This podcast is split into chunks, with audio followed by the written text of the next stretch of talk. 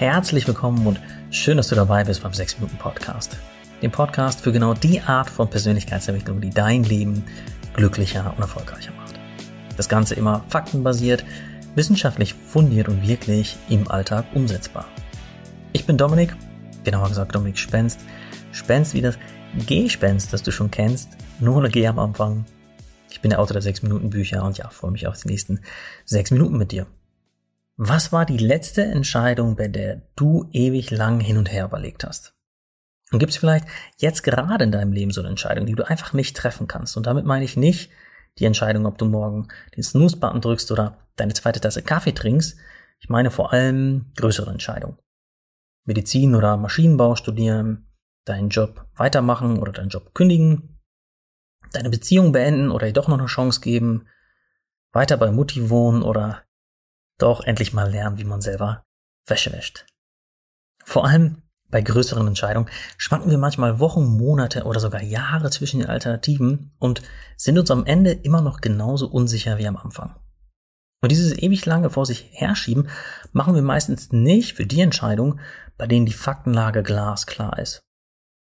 Ja, sagen wir, du bist auf Jobsuche, du findest deinen Traumjob, wo du mit deinem Traumteam an deinem Traumprojekt arbeitest, das Ganze noch in deiner Traumstadt und dazu mit deinem Traumgehalt und keins der anderen Jobangebote kommt auch nur ansatzweise daran. Bei so einer glasklaren Faktenlage wirst du die Entscheidung nicht ewig lang vor dich herschieben, die Entscheidung wird dir nicht schwerfallen. Leider ist das Leben selten so glasklar. Ja, du weißt nicht, was passiert, wenn du die kränkelnde Beziehung zu deiner Jugendliebe nach 15 Jahren beendest. Vielleicht wirst du danach in keiner neuen Beziehung glücklicher, als du genau in dieser Beziehung warst. Vielleicht bleibst du danach 20 Jahre Single. Vielleicht findest du danach eine neue, viel erfüllendere Liebe. Und genau bei dieser Art von Entscheidung, wo es ganz viele Unsicherheiten gibt, genau da sind entgegen der weitläufigen Meinung nicht rationale Argumente oder durchdachte Pro-Kontra-Listen das beste Hilfsmittel, sondern was ganz anderes. Bei dieser Art von Entscheidung ist der eigentliche Knackpunkt sehr oft, dass du zu dem, was eigentlich schon längst deine innere Wahrheit ist, noch keinen Zugang hast.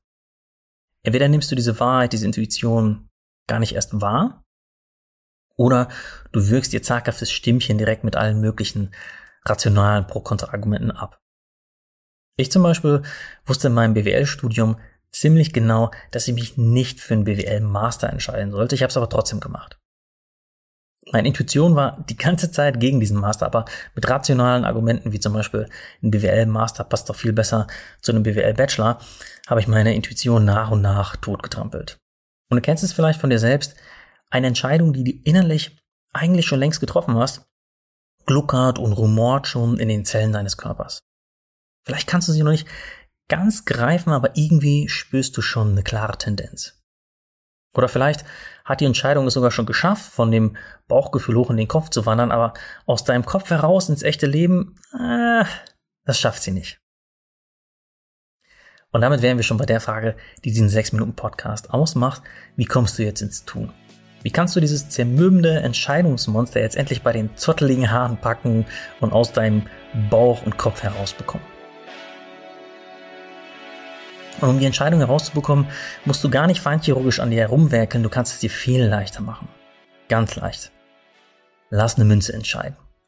Und das klingt jetzt erstmal ziemlich unfundiert und profan, ist es aber nicht, denn der Münzwurf schafft etwas ganz Essentielles. Er macht dir das Unbewusste bewusst. Also werden wir mal ganz konkret. Nimm eine Münze in die Hand und leg fest, was Kopf und Zahl bedeutet. Zum Beispiel Kopf, ich mach Schluss und Zahl, wir bleiben zusammen. Jetzt wirf die Münze so hoch du nur kannst und jetzt kommt der entscheidende Punkt. Wenn die Münze gelandet ist, schaust du nur für einen kurzen Moment das Ergebnis an. Dann schließt du am besten kurz die Augen und achtest ganz genau auf dein inneres Gefühl.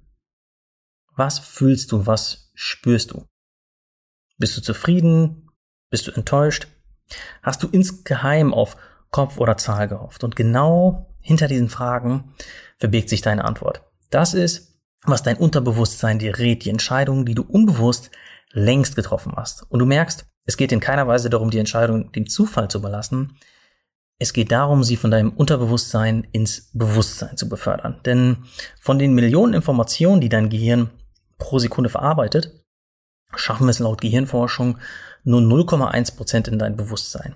Aber die übrigen 99,9%, Prozent, die unbewussten Informationen, die verschwinden ja nicht einfach so komplett im Nichts. Das sind zumindest teilweise die Erfahrungen, die dein Unterbewusstsein speisen. Dein Gehirn hat sie wahrgenommen und ist durchaus in der Lage, diese Informationen in irgendeiner Weise zu nutzen. Allerdings musst du dein Unterbewusstsein schon ein bisschen aus der Reserve locken, um auf diese riesige Informationsbank zurückzugreifen. Und wenn du das schaffst, und das machst du mit dem Münzwurf, dann ist das Unterbewusste oftmals sogar rationaler als deine Ratio. Und zwar vor allem bei der Art von Entscheidungen, um die es in der heutigen Folge geht, nämlich den Entscheidungen, bei denen dich Pro-Kontralisten eben nicht zu einem glasklaren Ergebnis führen. Und indem du beim Münzwurf auf diesen ersten ungefilterten Impuls nach dem Wurf achtest, verschaffst du dir Zugang zum Wissensschatz deines Unterbewusstseins. Und damit dieser Tipp mit der Münze wirklich klappt, gibt es ein paar Dinge zu beachten. Erstens, falls du mehr als zwei Handlungsoptionen hast, dann reduziere vorher deine Optionen auf zwei Alternativen. Denn mit drei, vier oder fünf Alternativen, die du etliche Male gegeneinander ausspielst, führt das Ganze eher zu Verwirrung als zu Klarheit. Zweitens, nimm dir den Druck raus, die perfekte Entscheidung zu treffen. Denn diese perfekte Entscheidung gibt's einfach nicht. Es gibt für nichts eine Garantie und Studien zeigen sogar, dass es für dein persönliches Glück viel entscheidender ist, dass du überhaupt eine Entscheidung triffst, anstatt dich ewig drumherum zu winden. Denn das zieht dir viel, viel mehr mentale Energie und macht dich letztlich nur unglücklich. Und solange du eine Entscheidung triffst und danach das Beste daraus machst, brauchst du keine Angst mehr vor Fehlentscheidungen haben. Denn mehr als dein Bestes geben kannst du nicht. Drittens und letztens, mach das Ganze nur, wenn du ausgeschlafen bist und keinen Hunger oder Durst hast. Ja, ich weiß, das klingt auch banal, aber du bist nicht du, wenn du hundemüde oder hungrig wie ein Bär bist. Etliche Studien zeigen, dass unbefriedigte Grundbedürfnisse deine Entscheidung verzerren. Und eine dieser Studien konnte sogar zeigen, dass Richter und Richterinnen viel höhere, viel härtere Urteile aussprechen, wenn sie kurz vor der Mittagspause ziemlich hungrig sind. Wenn sie aber gesättigt sind, fallen ihre Urteile messbar vernünftiger und auch wohlwollend aus. Und das Schöne an dem Mundswurf ist, je öfter du ihn übst, desto leichter kannst du erkennen, welches Ergebnis du wirklich fühlst. Desto leichter fällt dir der Zugang zur Weisheit deines Unterbewusstseins, zu deiner Intuition. Und um es nochmal kurz zusammenzufassen, wirf ganz klassisch eine Münze, sieh nur ganz kurz hin, achte auf deinen ersten ungefilterten Impuls und dann weißt du, welche Entscheidung du schon längst getroffen hast. Ja, das war der 6-Minuten-Podcast für heute. Wenn dir die Folge gefallen hat, freue ich mich auf deine ehrliche Bewertung in deiner Podcast-App.